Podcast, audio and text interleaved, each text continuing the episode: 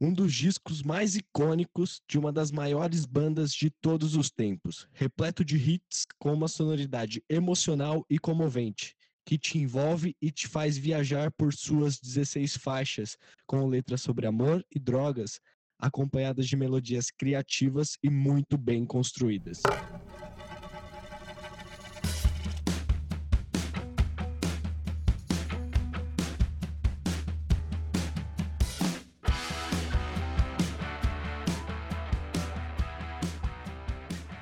Isso aí, galera. Estamos começando mais um Dissecando. Hoje trazemos uma das bandas mais icônicas do mundo e da história, e acredito que aqui no Brasil deva ser uma das mais famosas e mais adoradas por todos. Estou falando de Red Hot Chili Peppers com o disco By the Way, lançado em 2002. E aí, Bruno, eu tô bem. E você, cara, como que tá? Tudo certo aqui, velho. Vamos falar de um grande disco aí do Red Hot. Sim, com certeza. Um disco muito icônico, né, cara? Que é considerado por muita gente, eu acho que o principal disco e o maior disco do, do, do Red Hot. E bom, gente, antes de começar, recadinho de sempre. Segue o Noisecast nas redes sociais, curte a página no Facebook e segue no Instagram, arroba Underline. Lá a gente sempre faz votações para escolher os álbuns do, do Dissecando, deixa vocês informados e faz uns stories legais. E segue a gente lá para dar essa força, porque ajuda bastante. Me segue também no, no, no Instagram, arroba ALXMD. E segue o Bruno, arroba Bruno Fonseca XX. É, e é isso aí. Vamos para esse dissecando do disco By the Way da banda Red Hot Chili Peppers.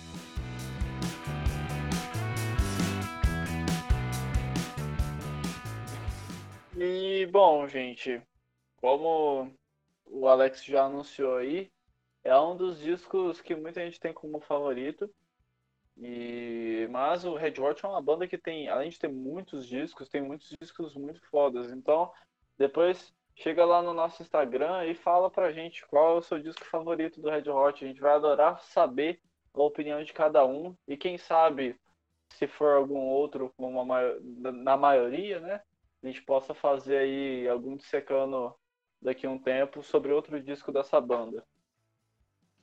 É isso aí. E bom, vamos começar contextualizando um pouquinho a galera aí sobre o disco, sobre a época e informações legais é, sobre o By The Way. O By The Way é o oitavo álbum de estúdio da banda Red Hot Chili Peppers. Como o Bruno falou, foi lançado em 2002, mais exatamente em 9 de julho de 2002, pela Warner Bros. Records. E vendeu simplesmente 286 mil cópias na primeira semana, só nos Estados Unidos. É, o CD foi um sucesso desde o seu início. E é legal destacar também que ele conseguiu uma marca de mais de 20 milhões de vendas até hoje. E bom, é um disco de muito sucesso e que rendeu um, dois, três, quatro, cinco singles que são excelentes. É, das músicas By the Way, The Zeppelin Song, Can't Stop, Dozed e Universally Speaking. É, é legal destacar já desde agora o quanto o Frusciante, o guitarrista John Frusciante, foi presente nesse disco. É um disco que mostra ele com várias faces né, do que ele faz.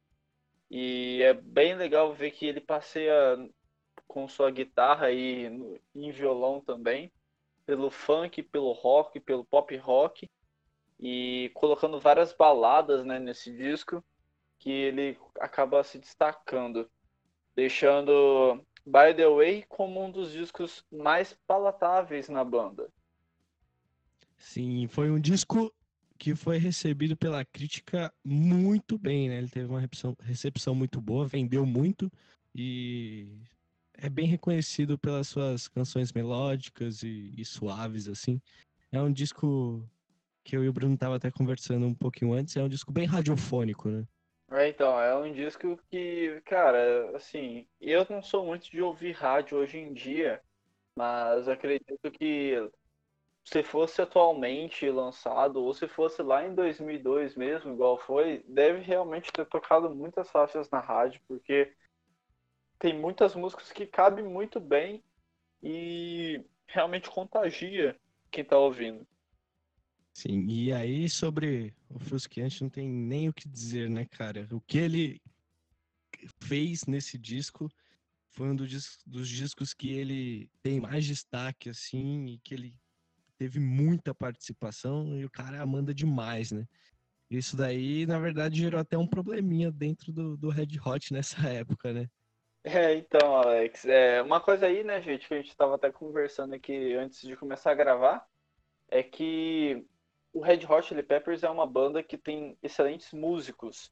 E mesmo que talvez as pessoas não gostem muito do estilo, uma coisa que elas sempre realmente concordam é que a parte sonora da banda é tipo perfeita mesmo, os caras são muito bons. E essa treta aí que a gente estava falando é a treta entre o Flea e o Frustiante, né? Porque não é que rolou realmente uma treta, mas o, o Flea queria, né, nesse, nesse momento da banda, né?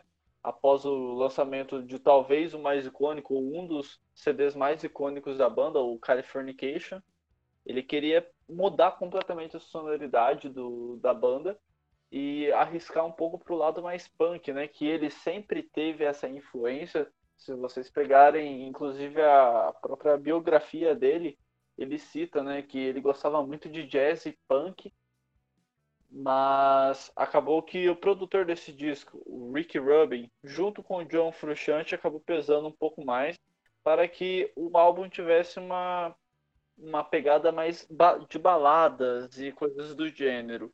Por ser um disco com grande influência do John Frusciante, é, o Flea acabou ficando incomodado porque tem muitas faixas nesse disco que não, não basta só né, ter uma pegada um pouco diferente do que o Flea queria, mas que o John Frusciante acabou gravando os baixos.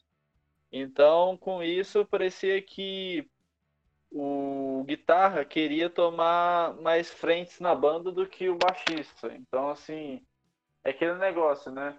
A gente entende o, o quão prolífero e o quão foda o John Frusciante é na guitarra, mas acabou pegando um pouco do baixo e todo mundo sabe, a, a, a pegada do baixo do Flea, todo mundo admira e tal. E isso acabou no momento desagradando um pouco o Flea, né? É, acabou gerando um pequeno atrito ali, né? Mas acredito que tudo foi resolvido bem e no fim saiu um, um super disco que em certos momentos a gente percebe que não tem aquela linha de baixo tão destacada quanto em outros discos, em outras músicas do Red Hot Chili Peppers, como a gente está acostumado, mas é, no final tiveram um bom resultado.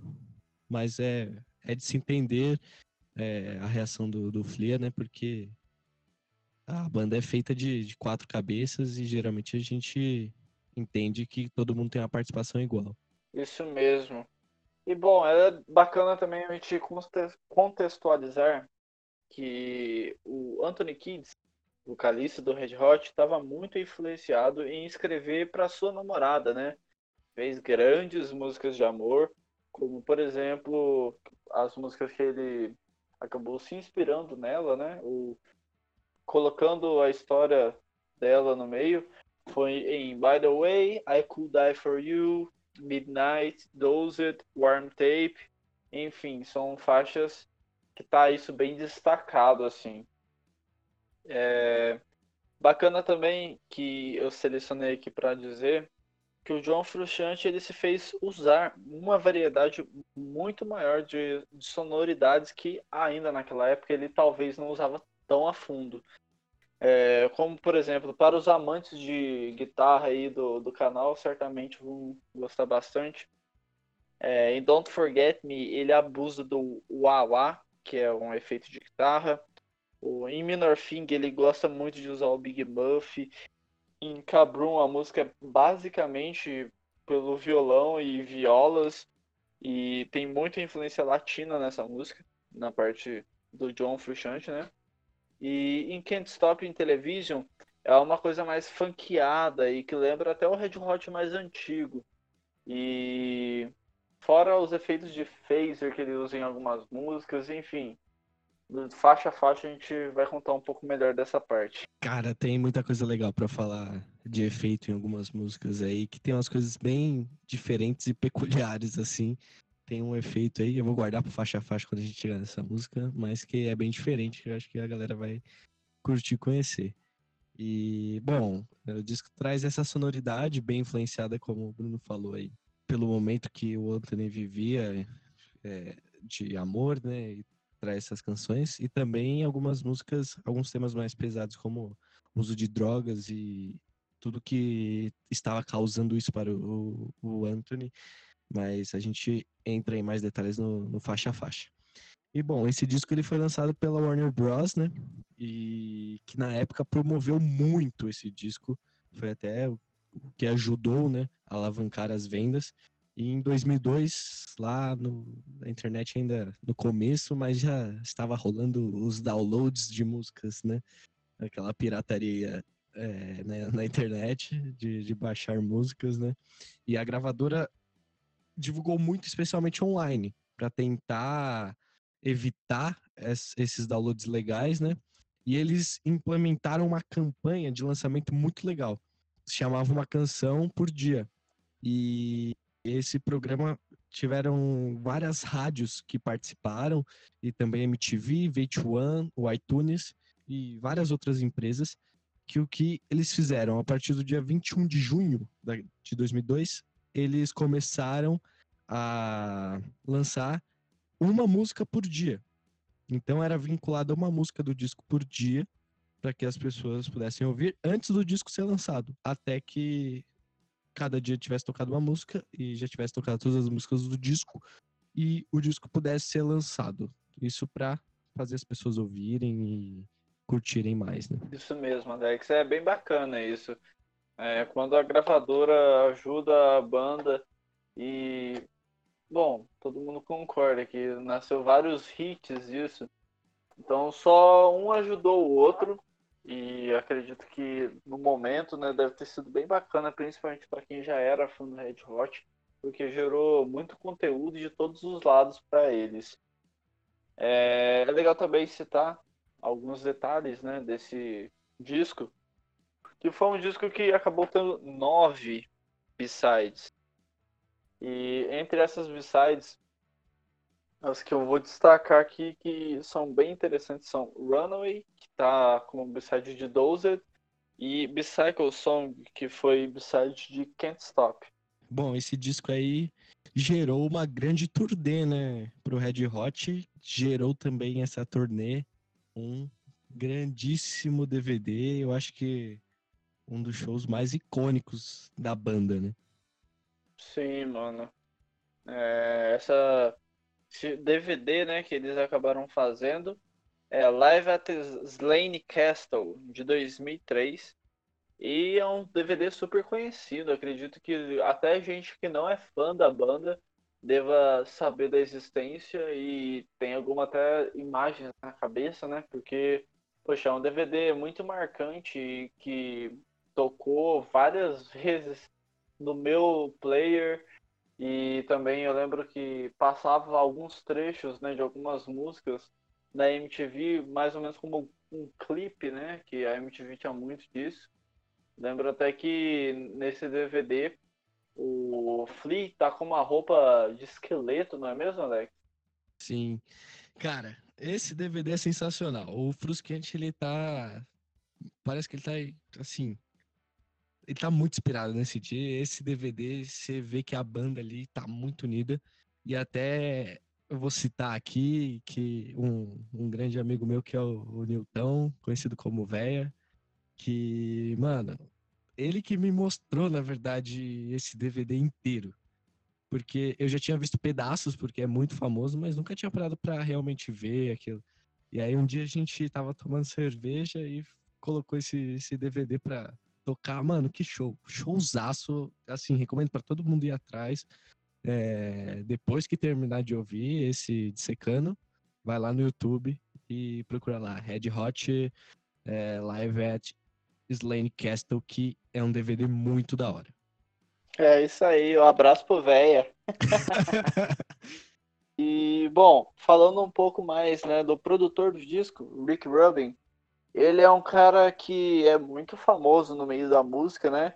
Ele já gravou várias bandas super fodas, como, por exemplo, Slayer, The Cult, Danzig, Johnny Cash e outros como são mais atuais, né? Como, por exemplo, System of Down e Audioslave. E. Além de, logicamente, é o Eminem, olha aí.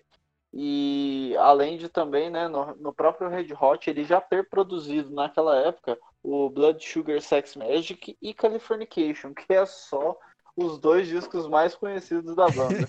Cara, não é fraco não, né, mano? Assim, o Rick Rubin já é bem famoso aí no, no mundo musical como produtor. E com o Red Hot também produziu uh, três discos, ou ele produziu até mais de três, mas produziu os três principais, acho que, discos do, do Red Hot, né? E aí só um pequeno detalhe que a faixa número 12, é, Cheer, ela foi produzida, não foi produzida pelo Rick, foi produzida pelo Michael Warney. E, gente, legal também falar sobre a capa do disco, que é uma pintura, né?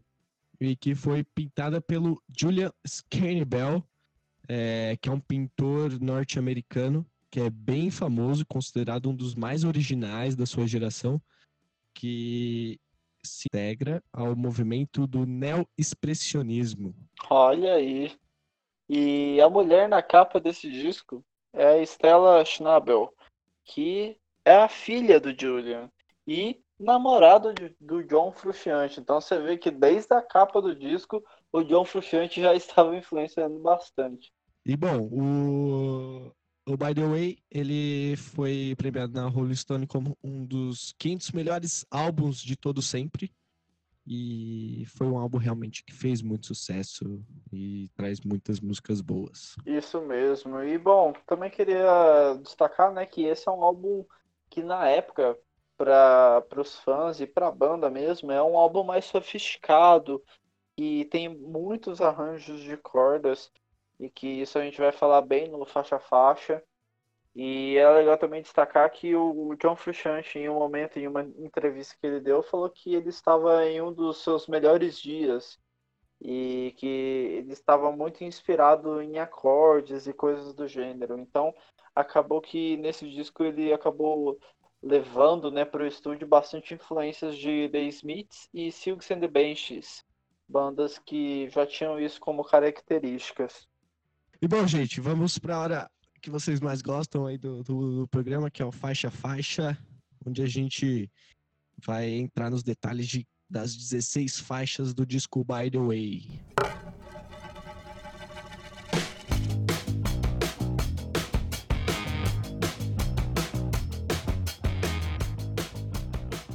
Então vamos lá. By The Way abre com uma alta intitulada chamada By The Way.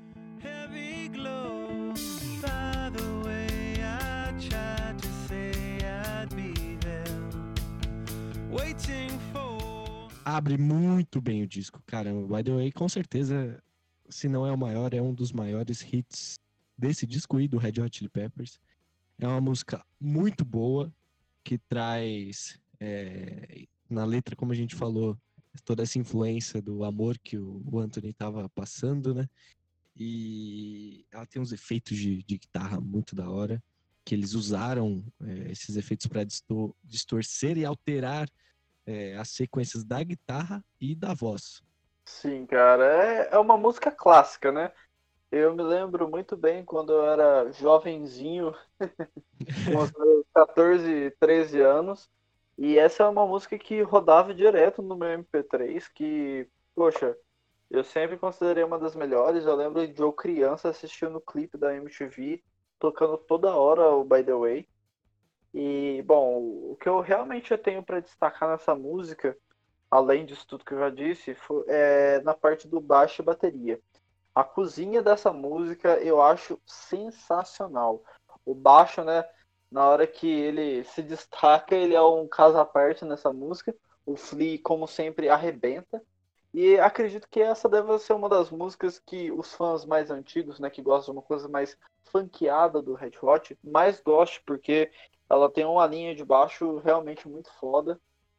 E a bateria também, em todos os momentos, ela é muito boa. É os, são os meus maiores destaques para essa música aí.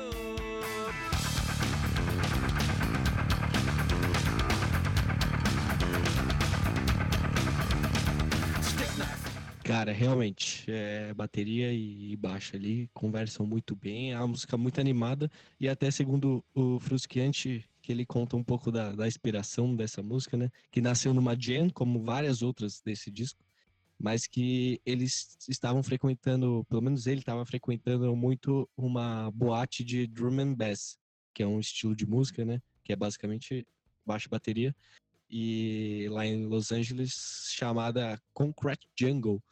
E segundo ele, quando eles comporam essa essa música, By the Way, ele conseguiu se sentir como se ele estivesse dentro dessa boate com a mesma energia e que ele sentia vontade de pular e dançar durante o ensaio.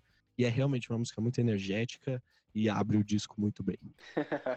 Talvez até por isso que no DVD essa música aí ele tá pulando que nem um louco. é, ele se sentia dentro de uma boate alucinado, né, cara? Massa demais.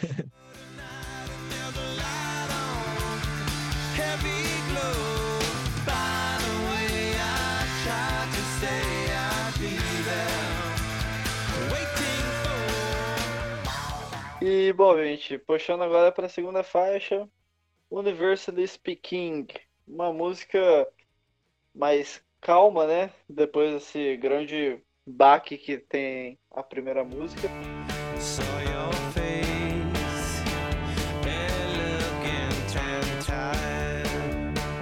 E, bom, é uma música que acredito que na época, até quem não era muito fã de Red Hot acabou gostando da música e até talvez né, pesquisando mais sobre a banda.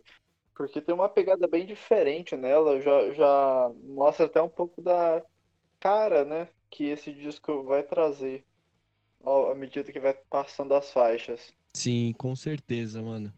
E é uma música boa e que eu destaco muito o solo de guitarra que ela tem.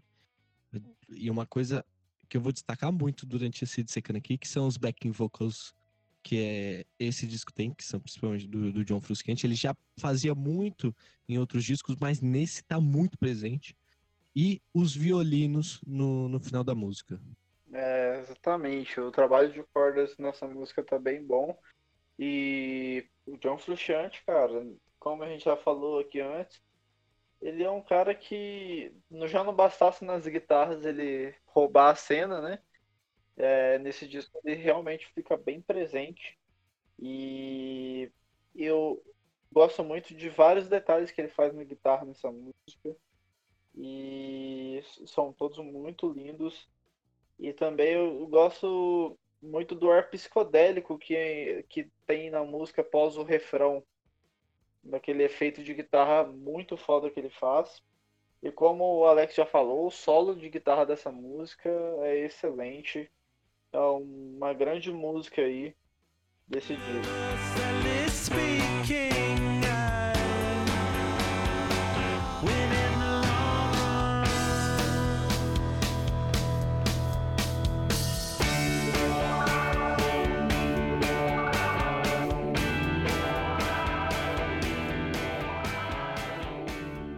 E segundo o Anthony, é uma das faixas favoritas dele. E ele diz que várias vezes, quando ele ouviu essa música pronta no, no estúdio, é, ele chorava de tanto que ele gostava dessa música e o tão orgulhoso ele se sentia por ter escrito ela e conseguido expressar tudo que ele queria expressar ali.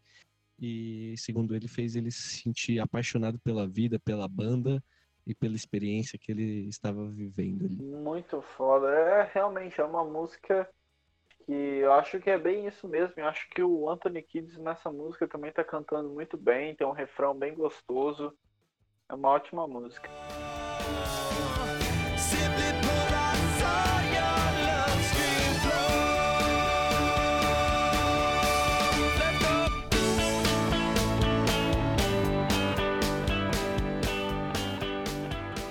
E bom, indo para terceira faixa, This is the Place. Uma faixa aí que, novamente, os backing vocals muito bons, cara.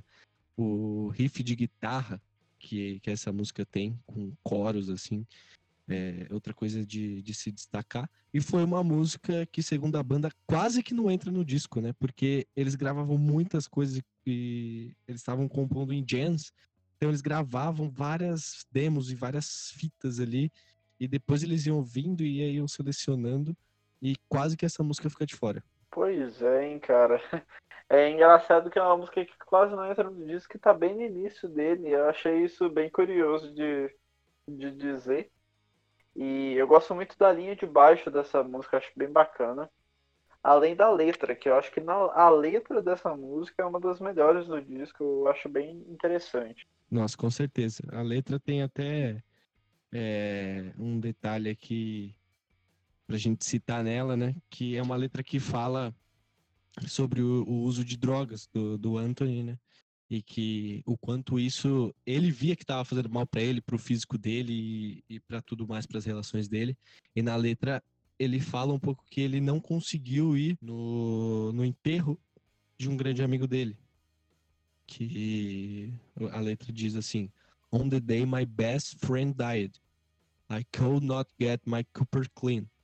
E cita um pouco que toda a letra fala sobre esse uso de drogas, né? E cita esse caso também especial aí que as drogas atrapalharam ele. Pois é, é um fato, né, que sempre ocorreu, né, na, na história do Red Hot, né? O Anthony Kidd sempre teve com as drogas ao lado, mas mesmo assim é uma letra bem bacana feita por ele. Acredito que o pessoal deva dar um pouquinho mais de atenção nisso daí também. On the day my best friend died, I could not get my copper clean. I don't wanna take it up with little Joe.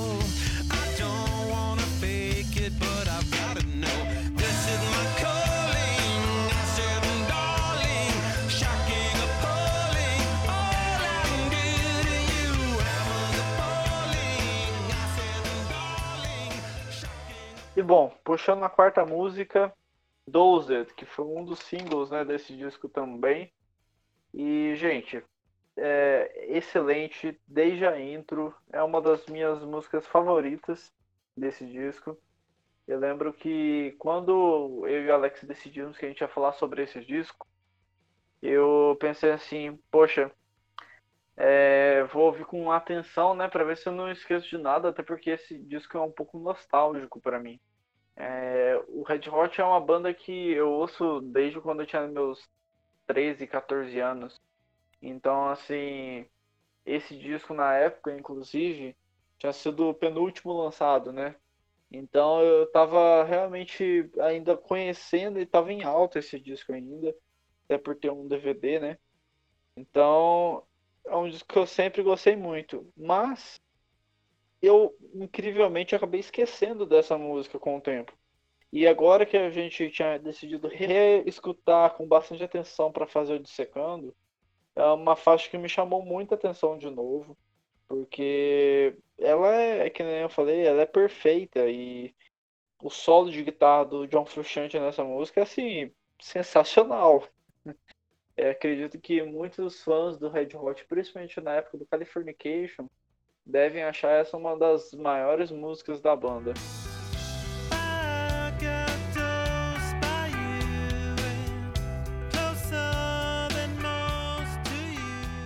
É engraçado falar isso porque do disco, é assim, eu nunca fui um grande fã de Red Hot. É, eu tinha até um pouquinho, assim, não, não, não curtia muito a banda quando eu era adolescente. Fui começar a curtir com os meus 18 anos aí, que foi que eu dei uma segunda chance pra banda e ouvi mesmo, aí eu comecei a gostar. Mas essa música não é uma música desse disco aqui que me prende tanto. Pra mim é uma música que eu acabo pulando. Mas assim, ela tem muitas coisas para se destacar. Uma coisa que eu aprendi a admirar do Red Hot desde sempre é a musicalidade e o quão diverso, diversos e quantas coisas eles conseguem trazer para dentro da, das músicas, né? E essa é uma música musicalmente muito linda. E tem os backing vocals do Frusciante de novo bem presentes. E que praticamente o refrão ele divide ali com o Anthony. É, cara, essa música é, eu acho ela muito foda. e até achei curioso isso, né? Vindo de você, assim, de você falar essas coisas, porque de verdade foi uma das músicas que mais me marcou. Mas é bem bacana a gente ter essas visões diferentes, assim como a gente já teve antes aí. Porque mostra os dois lados, né? E opiniões diferentes que acaba englobando melhor para falar dessa música. Com certeza, mostra um pouco que música é muito de gosto. Se um não gosta, o outro vai gostar, e é assim, é gosto, né?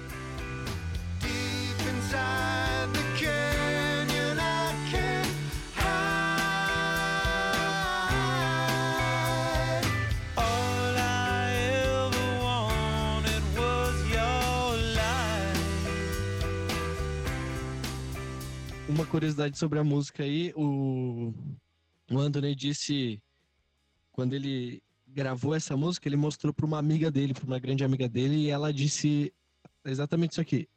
As garotas vão adorar essa música. E, e aí entrou no disco e, e a gente tem aí Dosage.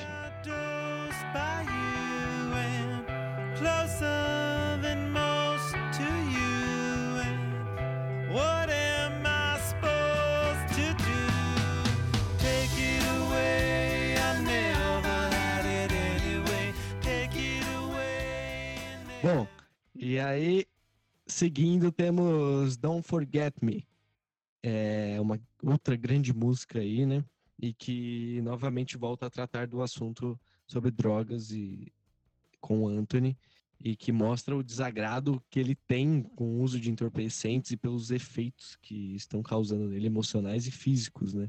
Apesar dele usar, ele consegue entender o quão ruim é aquilo legal destacar que é uma canção que ela surgiu numa jam, que surgiu a partir de uma linha de baixo que o Flia tocava repetidamente por um longo período. E a partir disso, eles fizeram a música.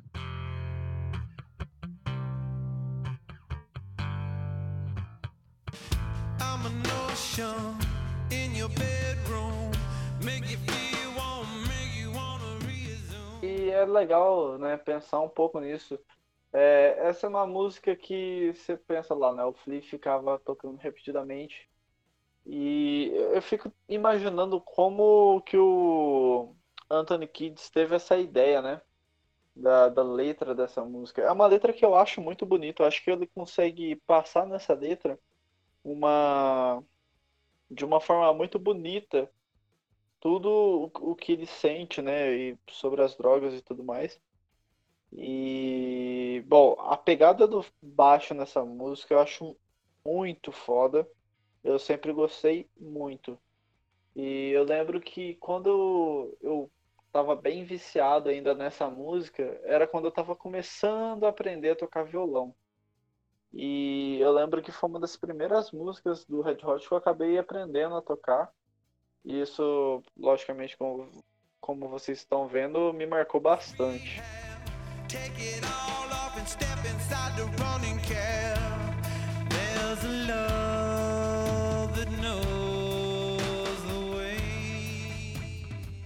Cara, é realmente uma música muito bonita. Ela traz uma vibe muito legal, assim. E. Bom, ela tem. Ele, o Fruciante usa um auá ali, né? Para poder criar uma atmosfera mais emotiva, assim, e dar essa vibe para a música. E esse negócio do Flia, ele, se você reparar, o baixo se repete a música inteira. E segundo o Frusciante, é, tem até uma inspiração para isso, que existe um álbum do, da banda Talking Heads que chama Remain Light, que o álbum inteiro, todas as canções, ela tem a mesma linha de baixo e de bateria a música toda. Cada música tem uma linha de baixo e bateria, só que essa linha se repete durante a música toda. Só que a, a música tem tanta mudança que você nem percebe isso, que a bateria e que o baixo são tocados em loopings. Porque tem ponte, estrofe, refrão e a música vai se transformando ali, mas sem precisar mudar a, a cozinha dela e manter essa base. E foi basicamente o que eles fizeram nessa música. E você não percebe porque a música ela vai tendo uma mutação ali, mudando e apresentando diferentes cenários, mas a base vai se mantendo a mesma. Isso é muito legal de destacar porque foi realmente uma inspiração e que foi usada também em outras músicas. Caramba, cara, olha, eu tô gravando aqui, né, gente? E realmente eu não sabia disso e achei sensacional. Inclusive, um fato aí é que Talking Heads é uma banda que eu nunca consegui ser fã. Eu peguei o disco mais famoso deles para tentar ouvir e ver se eu gostava e tal. E assim, não faz muito tempo isso até. E acabei, assim, sabe, perdendo 40 minutos, que eu nunca consegui gostar muito. Mas eu nunca ouvi o disco. E por esse fato agora, né, que eu tô ouvindo, eu tô realmente muito interessado de ir atrás desse disco para ver qual que é a pegada. Não por, ah, será que eu vou gostar ou não? E sim por conhecer, por achar bem interessante. Muito bacana isso. Sim, com certeza.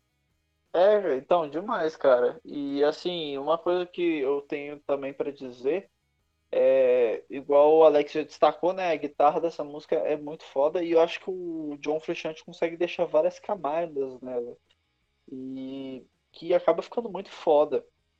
E a bateria, por mais simples que seja, eu acho ela muito foda.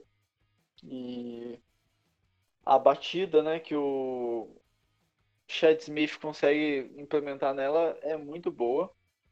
E, bom, é uma das minhas faixas favoritas do Red Hot. Eu preciso destacar isso porque realmente eu acho que essa música é perfeita do início ao fim, qualquer detalhe. Os quatro instrumentos estão muito bem, assim, para quem curte é, essa parte de musicalidade, tirando que o, de fato o baixo acaba sendo muito simples, a música inteira é muito foda em cada um dos instrumentos. Make the stand up in your own,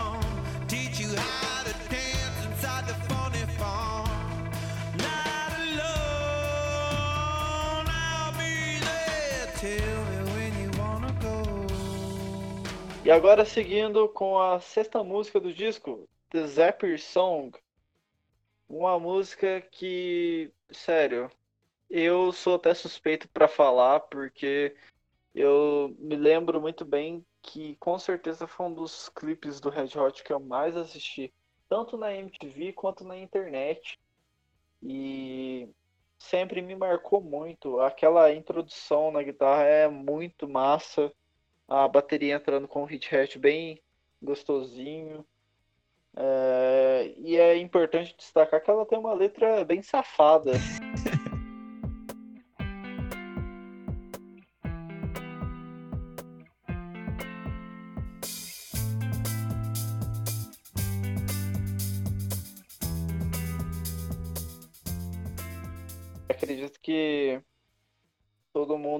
For pegar a letra, assim, vai falar, nossa, olha só esse, esse lado sensual do Red Hot. e, bom, eu também quero destacar que eu sempre gostei da guitarra dessa música. É sempre muito foda do início ao fim. É mais um dos momentos em que o John Frusciante brilha. Cara, é uma música sensacional. para mim, uma das melhores do, do disco, assim. É muito boa essa música. E, bom, várias coisas para destacar, várias coisas. Os back vocals, o riff de guitarra também, igual você falou, é muito bom, cara. E temos algumas curiosidades sobre essa música, que o título provisório dela, antes dela se chamar The Zapper Song, se chamava Coltrane, que era uma referência ao John Coltrane, que é um saxofonista.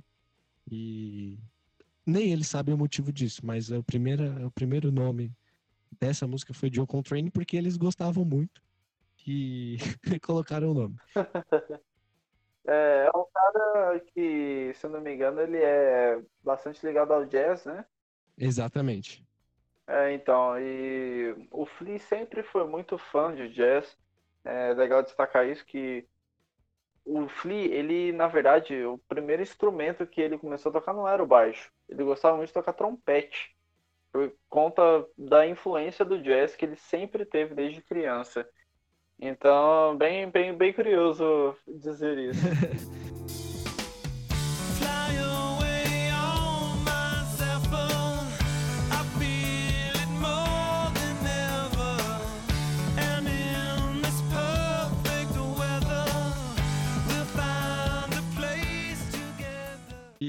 essa música, ela nasce novamente de uma jam. Eles estavam muito inspirados e tocando muito junto, ensaiando, fazendo muito barulho e para poder nascer essas músicas e eles estavam tentando descobrir novas maneiras de se, de se inspirar e de criar, né?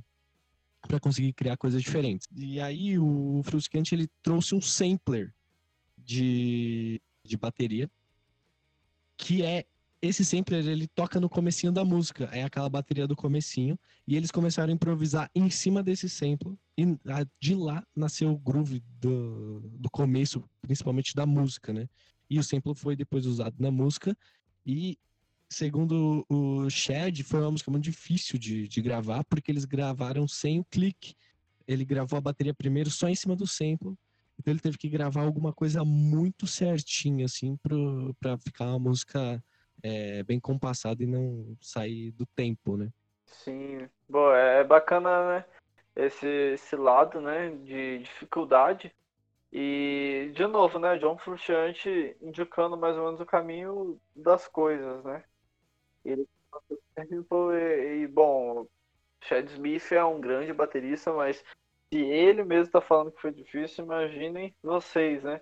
O quão difícil deve ter sido gravar certinho. Com certeza. E, bom, mais uh, uma curiosidade, a última agora aqui, mas acho que vai ser a mais estranha e diferente. É... Dave Lee é um road do, do Red Hot Chili Peppers.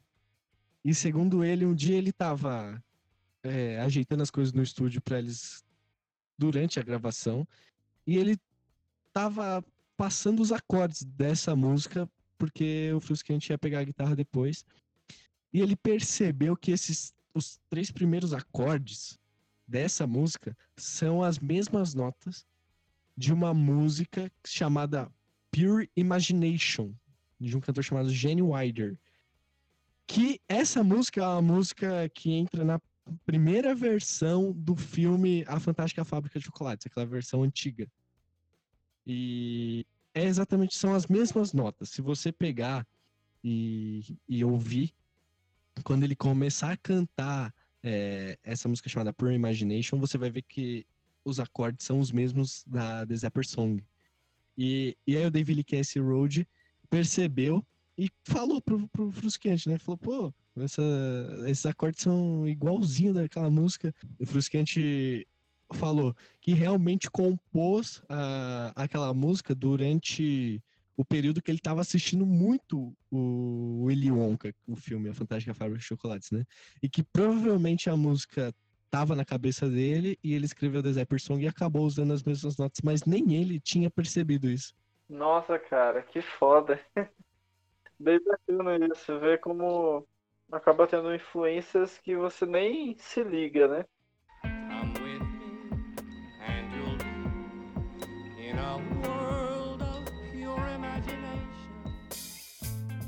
E assim, realmente, o que eu acho que rouba a cena nessa música é a guitarra. E eu acho muito legal a forma como o Anthony Kidd está cantando. E a guitarra vai meio que completando. Parece que em alguns momentos a guitarra e a voz se completam e ficam encaixadinhos de uma forma que parece até um só instrumento. É uma grande música, é perfeita do início ao fim também. Esse disco do Red Hot tá excelente até agora.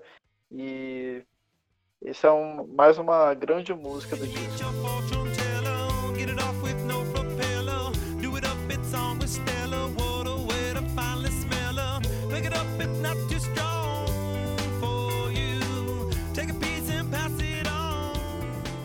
E aí, de Zapper Song, a gente vai para outro grande sucesso do, do Red Hot, que é Can't Stop, né, cara? Com certeza uma das músicas mais conhecidas é, da história do, do Red Hot. E que é uma música sensacional, muito boa. Sim, mano, Can't Stop, pô, é uma das músicas que mais me marcaram também nesse tempo, assim, que eu fui bastante fã de Red Hot.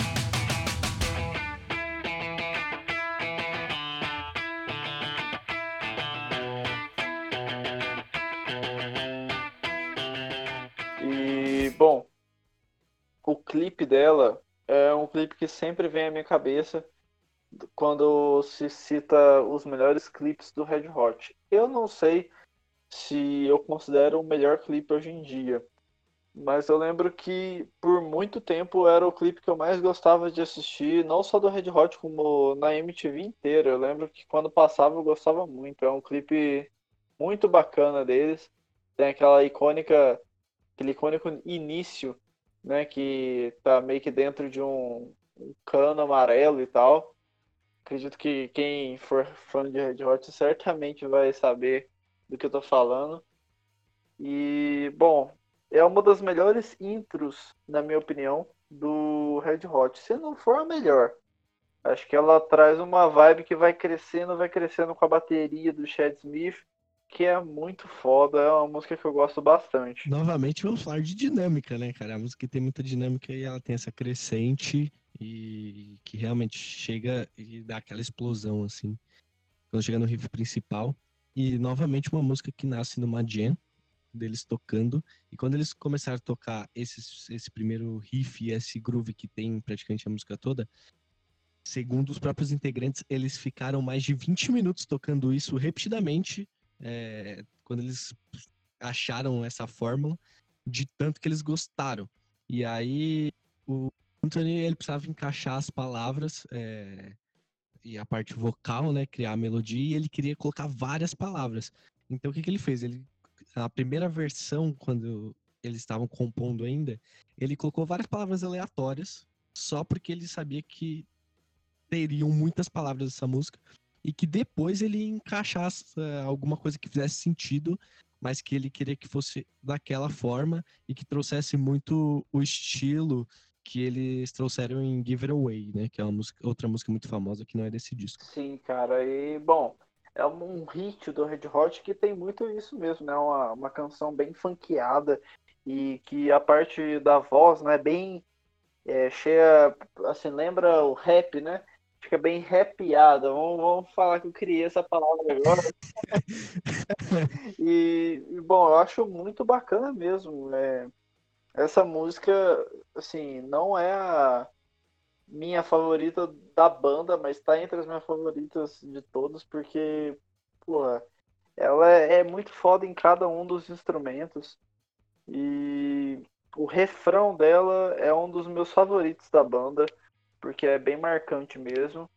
E é legal, né, ver isso, que por mais que o Red Hot já estava numa outra fase, que é um disco mais cancioneiro, mais balada, ele acabou tendo músicas igual essa, que é um grande hit, que lembra muito um Red Hot mais antigo, né?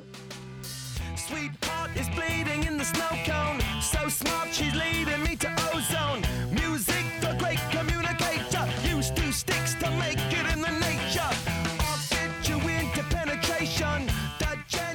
E bom, puxando aqui agora para a faixa de número 8, Aqui provavelmente no lado A do vinil deve fechar. E ela se chama I Could Die For You.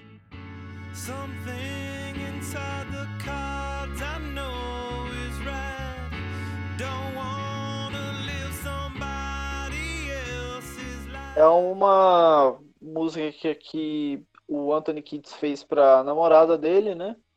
Bem bonita. E que eu acho ela bem legal, é bem bacana assim. Mas depois de tantas músicas que eu, pelo menos, acho foda, ela acaba que dá uma quedinha, mas nada que comprometa muito, porque ainda assim ela é bem legalzinha, tem um, um refrãozinho bem bacana. Com certeza. É uma música realmente que dá uma caída, uma coisa, mais uma balada assim, uma música de amor, né? Eu gosto de destacar, mas que lá para os dois minutos ela tem um, um pedaço que dá uma mudada no ritmo, que é muito legal. Verdade. Come again and tell me where you wanna go. What it means to me to be with you alone. Close the door and no one has to know how we are. Come along and go. A melodia, novamente, foi apresentada pelo Frusciante e que ele estava ouvindo na época também muitas canções do Charles Mingus e dos Beatles. E ele estava estudando muito a variação de acordes e como esses artistas usavam e construíam as melodias através do, dos acordes. E ele falou que depois de dias focado nesses dois artistas, assim, ele conseguiu pensar é, na variação que ia ter essa música e nos acordes que ele ia criar essa melodia. E apresentou para a banda e a banda adorou. Ele falou que a, o Red Hot tinha que ter uma música dessa forma e que ele queria compor alguma coisa assim. E o primeiro nome dessa música, é, antes de ter o título realmente final, que é I Could Die For You, se chamava Os Acordes Mais Lindos de Todos os Tempos. Olha aí.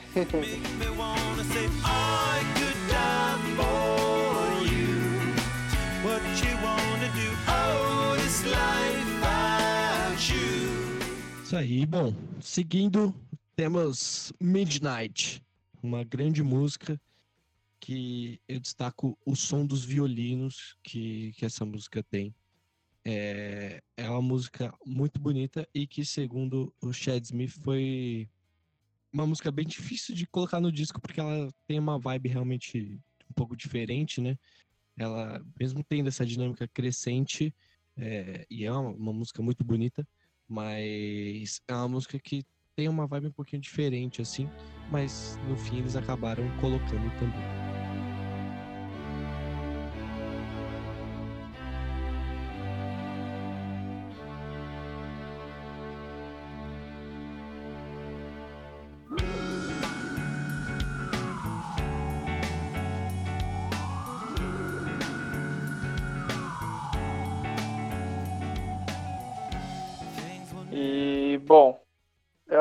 Música que ah, eu acho o refrão dela muito ótimo. E eu, só que em contraponto, né? Eu também começo a sentir falta do baixo do Flea. A música que eu começo que eu comecei a pensar assim no disco como um todo, assim, é, o Flea tá meio esquecido até agora. Então, assim, é um momento que eu começo um pouco a sentir falta, mas nada que comprometa muito, é uma ótima música. E é isso.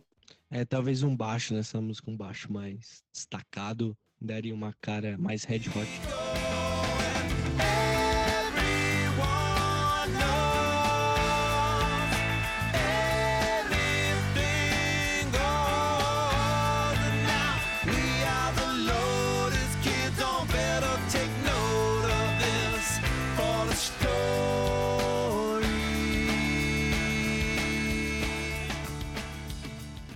E bom, puxando aqui então para a décima música do disco, Throw Away Your Television. Estava com falta do. sentindo falta do baixo, né? É, então. Para quem estava sentindo falta do baixo assim como eu, tá aí. Flea arrebentando novamente. E que traz um baixo fudido do início ao fim.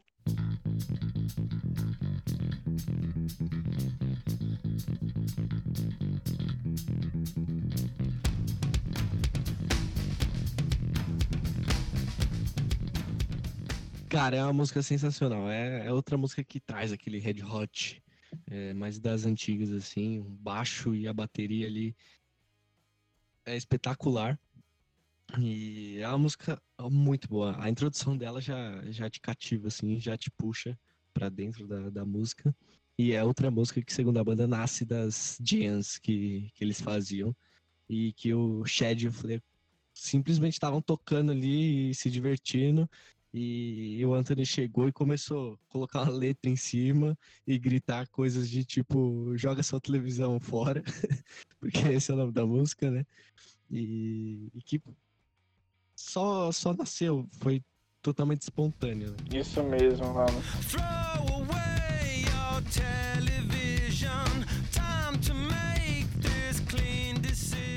É, mas é muito bacana essa música, cara. Eu lembro que assim, quando eu estava começando a aprofundar né, no, no CD e, nas, e na discografia da banda, é uma música que me chamou muita atenção e que eu acho que o refrão dela é muito da hora. Acho que a crítica que o Anthony Kids acaba colocando nessa letra é muito da hora. E eu acho impressionante como, novamente, o John Frusciante, que a gente cita sempre, tá muito focado nos detalhes dessa música. E fica, a guitarra dessa música também é sempre muito boa. With fancy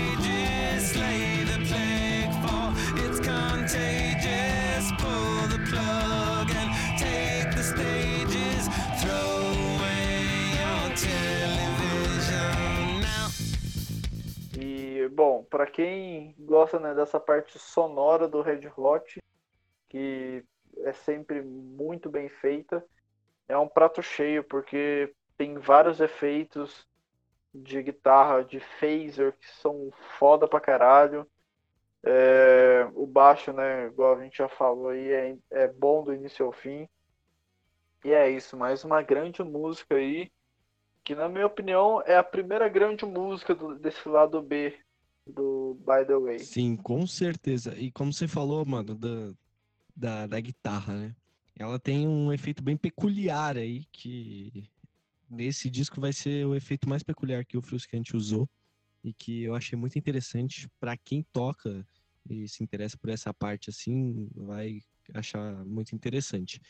Ele isso aqui é, são informações que o próprio Frusciante falou numa entrevista que ele já usava um filtro chamado sample and hold, que ele sempre usou e que quando ele era criança ele ouvia muito Frank Zappa e que o Frank Zappa costumava usar nos discos um efeito chamado filtro de controle de voltagem Oberwen. Eu nunca ouvi falar nisso, nunca tinha ouvido falar. E que ele sempre quis muito um desses, mas que é muito difícil de encontrar, que não é um efeito comum, né? E que ele não conseguia encontrar, ele lia muito sobre, mas ele nunca teve um, mas sabia que ele conseguiria fazer uma coisa muito legal.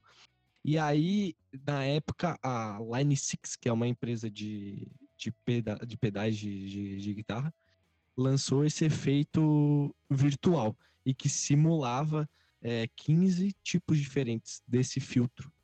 E aí, um desses filtros era o controle de voltagem Oberwein, Obervein, e que ele usa nessa canção.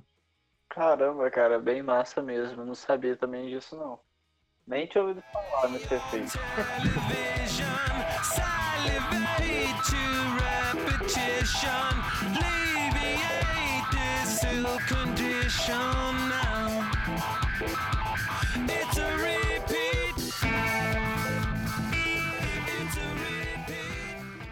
E bom, vamos aí para a 11 faixa do By the Way. Cabron, acho que a música, na minha opinião, é a mais diferente desse disco. E, segundo a própria banda, é uma música lindamente bizarra.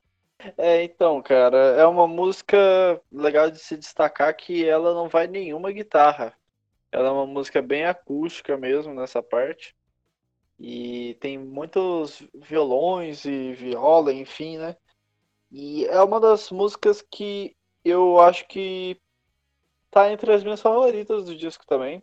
Não é a que eu mais gosto do disco, mas eu realmente acho ela muito gostosa de se ouvir. É, tem um ritmo muito bacana assim e dá um ar diferente realmente pro Red Hot e bom, eu gosto muito.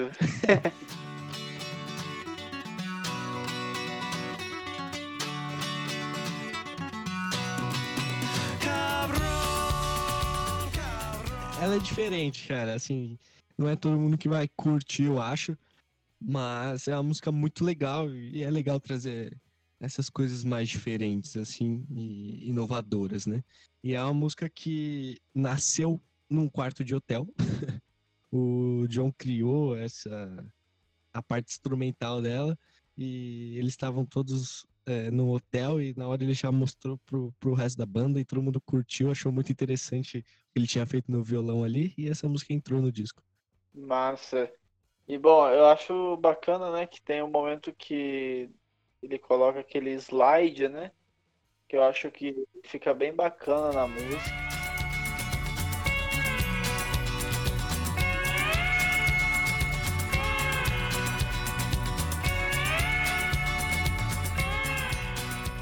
Eu sei lá, eu lembro que. Eu, te, eu tenho um pouco de memória afetiva também com ela. Que eu lembro que na casa que eu morava em Minas, é, às vezes eu colocava esse CD para tocar e eu ficava. Era assim, final de tarde, né? 5 horas da tarde por ali. Aí eu ficava olhando assim, ia pela janela e na parte da cozinha ela tinha uma vista bem bonita, assim, para mostrando mais ou menos o centro da cidade, né? E eu lembro que essa música aí, quando tocava, eu ficava olhando assim e acabava viajando, que era uma das músicas que realmente mais me agradava desse disco, por mais que seja tão diferente.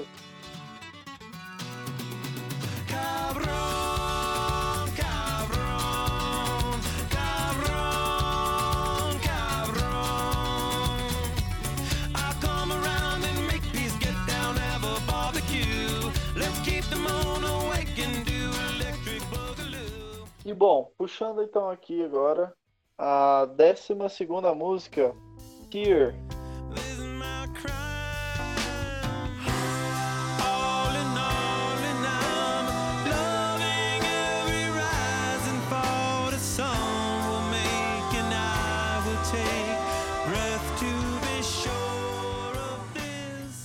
E bom, é uma música que eu acho ela bem triste talvez a mais triste do disco, mas eu acho que ela tem um piano bem bacana.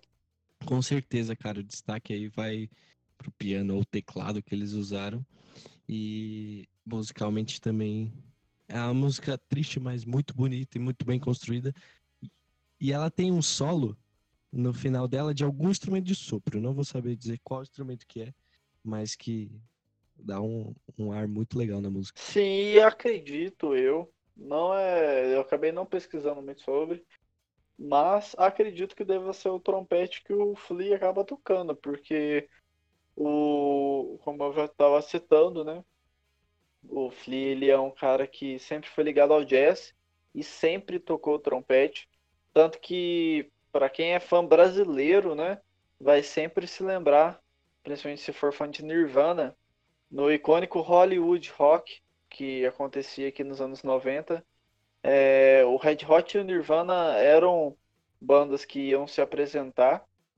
E eu lembro que na hora que o Nirvana foi tocar Smells Like Teen Spirit aqui no Brasil, o Flea acabou fazendo essa participação mega especial tocando trompete durante a música. Então, olha que bacana, né?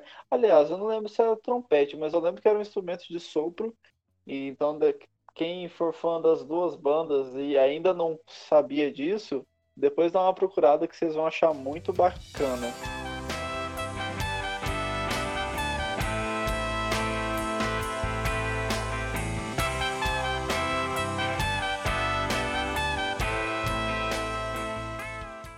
E bom, indo pra 13 terceira faixa do, do disco, temos On Mercury, que, cara, assim, sinceramente, é uma das faixas mais legais que tem.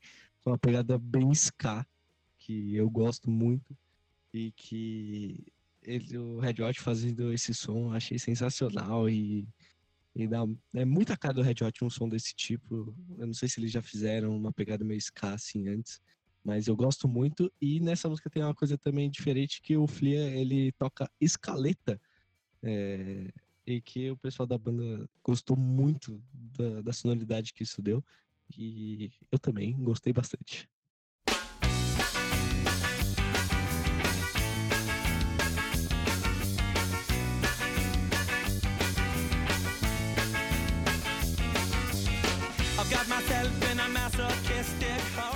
Cara, eu vou ter que falar aqui para os nossos ouvintes que quando eu comecei a reescutar esse disco, eu me lembrei dessa música, porque eu realmente não me lembrava. E, cara, de verdade, quando ela começou a tocar pela primeira vez, eu veio isso. Nossa, que música é ska. Certamente o Alex vai gostar bastante. cara, realmente, eu gostei muito, mano. Gostei demais. É, eu também não lembrava dessa música. Eu nem sei se eu já tinha escutado ela, mas foi uma das minhas músicas favoritas, assim.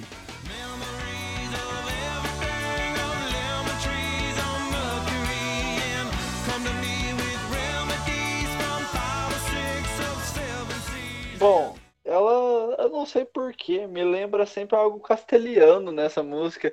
Acredito que se alguma banda que tem né, como língua o espanhol, ia ser muito bacana se eles tentassem passar a letra para uma versão espanhola é, e acabasse tocando essa música. Acho que ia ficar muito legal, ia ficar bem massa mesmo. É, um, assim, eu tenho umas doideiras assim, às vezes eu acho isso mesmo. eu faço essas ligações nada a ver. E, assim, como eu já tinha falado, né, é uma música bem divertida. Acho que é uma música que mostra novamente o Red Hot experimentando novos lados, né, para a carreira. E acho que essa música aqui realmente ficou muito divertida. É uma da, dos destaques do lado B, na minha opinião.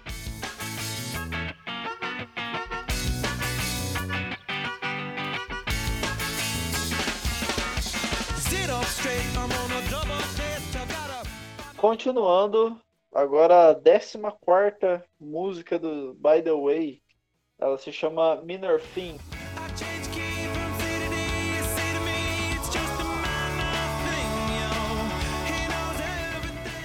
E bom, nessa música eu acho que já começa a dar uma, uma cansada. É uma música que me marca bem pouco mas que eu acho bem legal a parte mais rap da, da, da parte que o Anthony Kids canta. E, bom, acho que também o solo de guitarra nessa música novamente é bacana, mas se tratando de John Frusciante, né? Não dá para esperar algo menos do que isso. É engraçado, eu gosto bastante dessa música. Eu acho ela bem animada, assim. E pelo menos por, pra, segunda parte ela dá uma, uma animada e mas eu acho que o pessoal da banda também quase que deixou ela de fora, viu? Então, talvez eles concordem com a sua opinião, porque assim, conforme a gente falou, foram eles gravaram muita coisa, né, cara? Então eles tinham que escolher. E essa música quase que, que fica de fora, mas eles acabaram colocando por ser uma música mais agitada e que eles achavam que precisava disso. E o engenheiro de som deles, na época da, da gravação do disco, falou que eles tinham que colocar essa música no disco porque ele achava que ia ser o primeiro grande sucesso do disco. Talvez ele estava errado. é, então, eu sou até suspeito para falar agora, né? Mas a, banda não usou nem como single, então acredito que, né, ficou meio esquecida por aí. Sim. Ah, ah, sim, a única coisa. De... Eu gosto dessa música, acho uma música animada e um destaque que eu acho que é legal dar que ela tem uma orquestração no, no final dela que dá um tchan pra.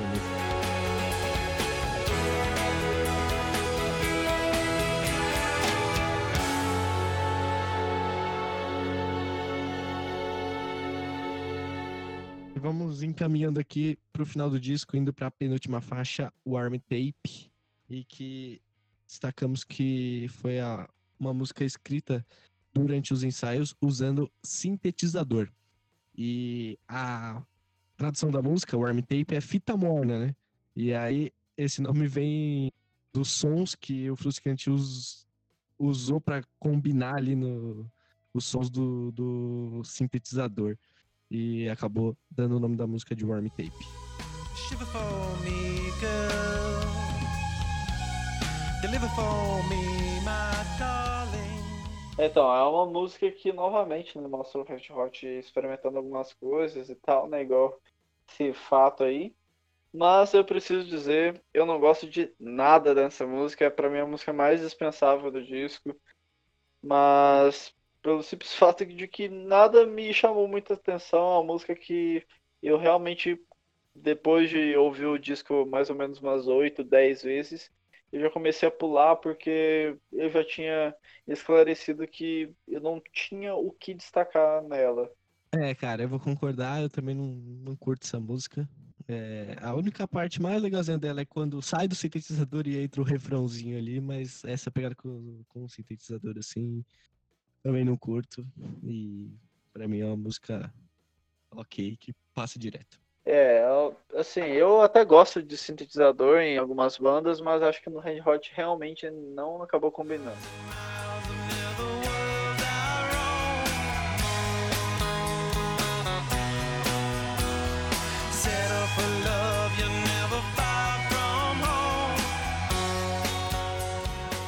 E bom, vamos então para a última faixa desse grande disco, Venice Queen.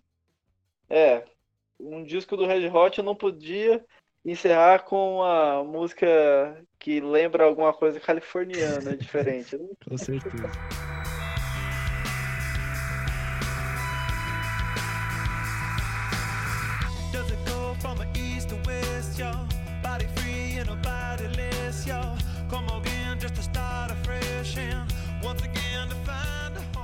É, bom, é uma música que eu acho que tem um trabalho de cordas muito bonito. É uma das músicas mais longas também do disco, né? E eu gosto bastante dela. Já é uma música que me agrada mais e que volta a deixar o disco em um ótimo nível. Cara, eu amo essa música, eu acho ela sensacional. E por toda a construção, ela é muito épica, assim. Que ela tem seis, seus seis minutos aí. E que ela tem várias partes, é como se fossem, é como se fosse mais de uma música que eles conseguiram juntar ali. E como essa música surgiu, é até uma história um pouco engraçada. Segundo a banda, é, essa música ela foi inicialmente levada para o estúdio pelo Frusciante, né? E segundo eles, ele chegou um dia no estúdio meio furioso e muito focado, assim, eles falaram que ele estava com uma energia estranha, ele estava meio bagunçado, como se ele tivesse ficado a noite inteira acordado escrevendo aquela música e que ele queria mostrar para a banda o que ele tinha feito. Ele só chegou e falou: escutem isso aqui. E é, foi que o Frusciante olhou pro chão e começou a atacar sua guitarra com os acordes que, que ele tinha feito, tocando até que os dedos dele estivessem machucados. E segundo a banda, literalmente, ele realmente tocou até machucar os dedos e que a banda viu aquilo como algo muito poderoso e, e atraente e eles não conseguiam entender o porquê que ele estava tão irritado, sendo que ele tinha feito uma música tão linda e eles não conseguiam entender isso, mas eles ficaram apaixonados pela música e foram é, em frente e trabalharam em cima. E é uma música que, se você perceber, ela tem três partes: a parte A, B e C que é as mudanças que ela tem sem repetir refrão, estrofe, ponte, ela ela simplesmente é uma música muito ela é complexa assim, né, cara? Tipo, ela não tem aquela repetição e eu acho uma música muito bem trabalhada e assim, eu gosto muito. Ainda mais depois que eu vi essa história. E eu fiquei curioso depois para saber por que, que o Frusciante estava tão bravo se ele tinha feito uma música tão bonita. E a letra é, fala especificamente sobre uma amiga da banda chamada Gloria Scott que tinha falecido um ano antes deles escreverem o, o disco, né, o By the Way, e todo o impacto que ela teve é, no mundo deles e ao redor dele enquanto esteve ali, e que era uma música que seria um adeus para ela. Cara, eu acho uma música sensacional. O riff de guitarra do começo, o som da guitarra do começo é muito lindo, essa introdução. Os back vocals são perfeitos. O groove de bateria é muito bom. Toda a variação dela, e depois entra violão. Eu adoro essa música. Eu acho que encerra perfeitamente. Sim, é uma música muito foda e que, por conter três partes, acredito que, né, muita gente deva ver que é bem diferente, né? Ela tem uma mudança durante a música. E que talvez tenha sido isso o fato de que o John Frusciante acaba deixando ela. que acaba deixando ele meio puto, né? Porque deve ter sido difícil de conseguir encaixar perfeitamente, talvez, né? Pode ser um dos motivos. Sim. E acabei de conferir que realmente a faixa mais longa do disco, a única que sai dos seis minutos e consegue ir até um pouquinho mais.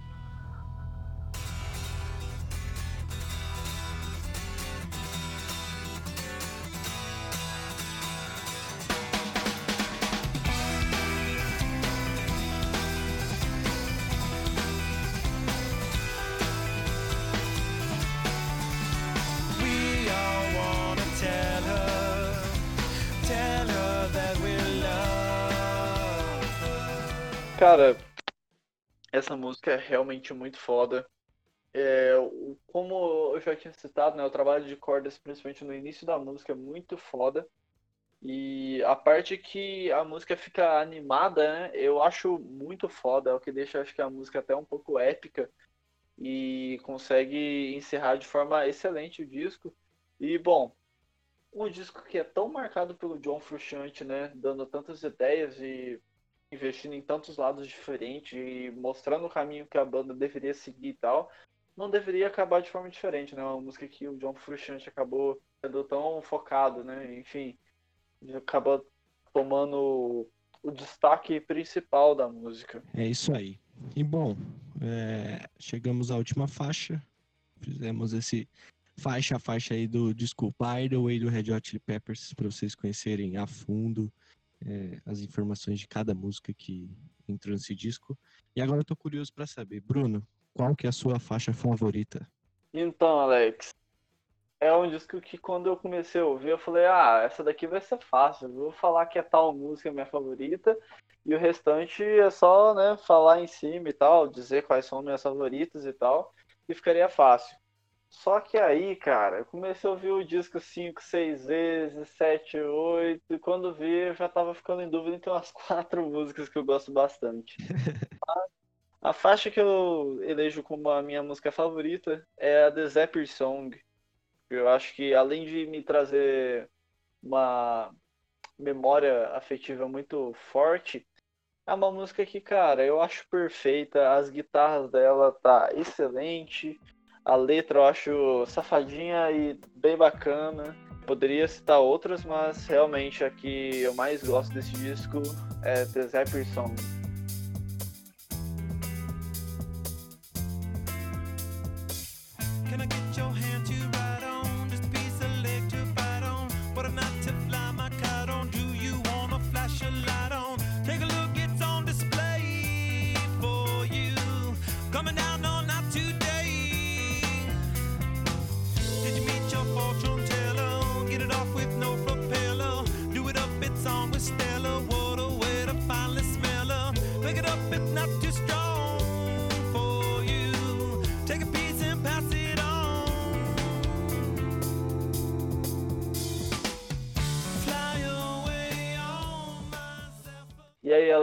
Conta pra nós, qual é a sua faixa favorita do By The Way? Cara, eu passei pela mesma coisa. Quando eu comecei a ouvir, eu já falei, eu já tenho minha faixa favorita. E, inclusive era The Zapper Song também. Mas é, depois de ouvir algumas vezes eu mudei, cara. E, principalmente depois que eu peguei a história das músicas. Todas essas informações que a gente trouxe aqui para vocês sobre a história das músicas e sobre coisas é, ali da gravação foi tirado de uma entrevista que a própria banda deu, é, falando sobre cada faixa desse disco, né? Então, podem ficar é, seguros aí sobre as informações. E, cara, The Song, acho que é a música que eu sempre mais gostei desse disco, mas depois que eu ouvi, eu tenho uma nova faixa favorita, que é Venice Queen. Mano, essa faixa é muito boa, cara. E eu acho que ela mostra todo o poder musical da banda, como igual eu falei mesmo que você não goste de Red Hot Chili Peppers, você tem que admi admirar os caras pela sonoridade e pela capacidade de criar que eles têm. E o Frusciante, que eu sempre admirei como guitarrista, tocando guitarra, é, ele mostra todo um poder. Depois que eu li a história da música, foi uma música que, assim, não, tem, não tenho nem palavras, é uma música muito boa, muito bem construída. E essa música já me pegou no riff de guitarra dela no começo faz aquilo ali, eu já falei, mano, que música sensacional, e toda a construção, variação, eu gosto muito disso. Então, minha faixa favorita, favorita Venice Queen. Does it go from east